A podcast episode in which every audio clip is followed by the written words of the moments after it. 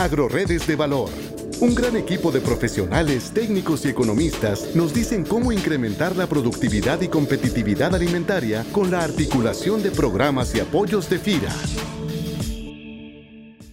Hola, ¿qué tal? Desde Guanajuato les saluda en esta colaboración especial para el podcast de FIRA, Araceli Dongu Ángeles. Soy extensionista, capacitadora y facilitadora en el sector agroalimentario. Quiero compartir con todo el personal de FIRA y quien escucha este podcast una reflexión sobre la importancia del papel de la mujer en los cambios tecnológicos en el sector alimentario que es además un tema en la agenda de FIRA que sabe el peso que tiene la participación de la mujer en el campo y que por ello es la primera entidad pública en América Latina en impulsar la inversión para las mujeres a través de un bono social de género.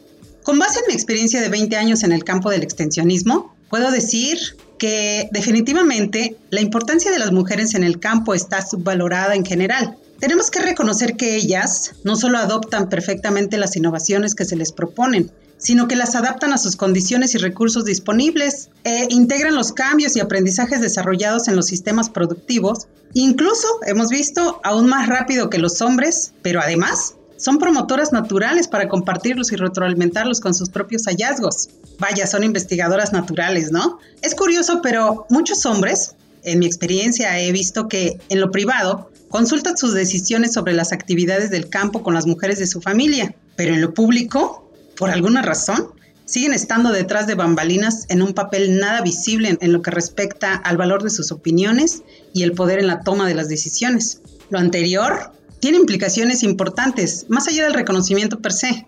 La mujer en general no es sujeta de crédito u otros instrumentos de apoyo, porque no es posesionaria legal de las parcelas, por ejemplo. Luego entonces no tiene voz, lo cual es sumamente gráfico en las asambleas de los ejidos. Es ahí donde podemos ver pero con toda la crudeza este tema. Hay importantes esfuerzos institucionales, hay que decirlo, para apoyar el desarrollo de las mujeres en el sector rural. Tal es el caso de FIRA, con el primer bono social de género, en donde el objetivo es que al menos 30.000 mujeres en zonas rurales se beneficien. Y ahí está igualmente la ISDAIR del gobierno del estado de Guanajuato, con sus programas de apoyo a la microempresa femenina para la transformación y venta de productos derivados del campo. Sin embargo, personalmente considero que el mayor reto lo tienen precisamente las mujeres rurales, ¿sabes? Ellas deben convencerse de su valía y dejar de estar literalmente en la parte de atrás. Eh, con esto me refiero de manera concreta a las sesiones de capacitación que desarrollamos. Invariablemente, ellas mismas se sientan en la parte de atrás, se relegan, vaya. Desde luego, sé que esto tiene un trasfondo social, cultural y hasta antropológico, pero justo a eso me refiero a que debemos nosotras mismas cortar con inercias establecidas y poco a poco apropiarnos de la importancia de nuestra tarea en el sector. Por otro lado, hay que considerar el hecho de que la mujer fortalezca su papel estratégico en el campo, pues tiene implicaciones más allá de la parcela. La mujer sigue siendo la formadora de valores y conductas en la casa.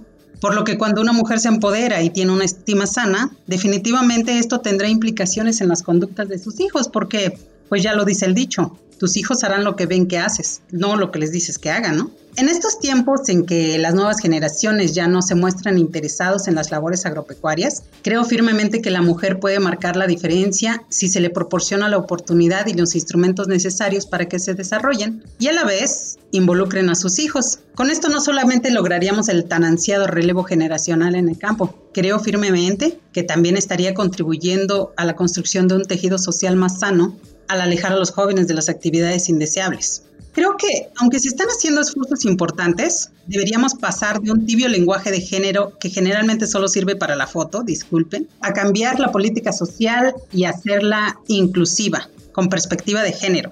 Diseñar e implementar instrumentos de apoyo que permitan a las mujeres incorporarse con derechos y obligaciones a las actividades del sector es una necesidad urgente. La experiencia nos dice que las mujeres son más responsables en el cumplimiento de sus actividades crediticias, por ejemplo. Lo anterior no implicaría necesariamente que solo las mujeres con acceso a parcelas puedan participar. Hay ejemplos muy exitosos de grupos de mujeres trabajando en sus traspatios.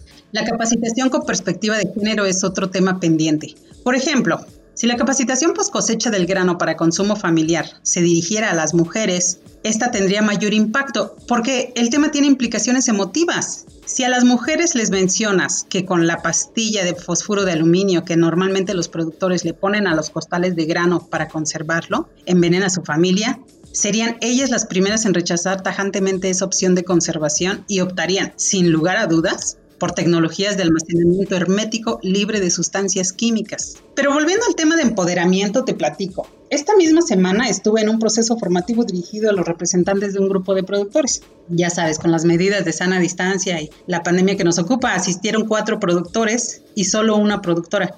Es decir, la representación femenina 20%. Y es ese mismo porcentaje, o tristemente menos incluso, lo que observamos de manera regular en las sesiones de capacitación. Pensando en precisamente este evento, le pregunté a la señora si en su opinión consideraba que las convocatorias a estos eventos favorecían que las mujeres se sintieran relegadas. Y me contestó, no, las invitaciones nos llegan a todos, pero hay mujeres que dicen, yo para qué voy si son cosas de hombres. Pero por otro lado, revisé el perfil de Facebook de una página dirigida a productores y agentes de cambio del sector y solamente en sus últimos 30 posteos, en dos de ellos aparecen mujeres como parte de la imagen del reportaje y como panelista de un foro. Luego entonces me cuestiono, ¿las mujeres no reconocen la importancia de su papel en la toma de decisiones de las actividades del campo? ¿O estamos, autoridades, instituciones, agentes de cambio, fomentando que sientan que no son importantes? Fomentando que sigan siendo el eslabón perdido de la cadena integral de valor.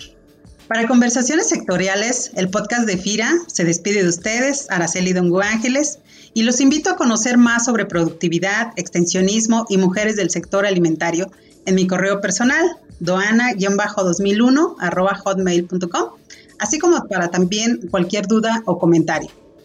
Una felicitación al gran equipo de trabajo que hace posible este podcast. Un saludo con afecto al público y muchísimas gracias por el honor de poder participar en esta emisión. Este podcast es una producción de la Subdirección de Promoción de Productos y Servicios de FIRA.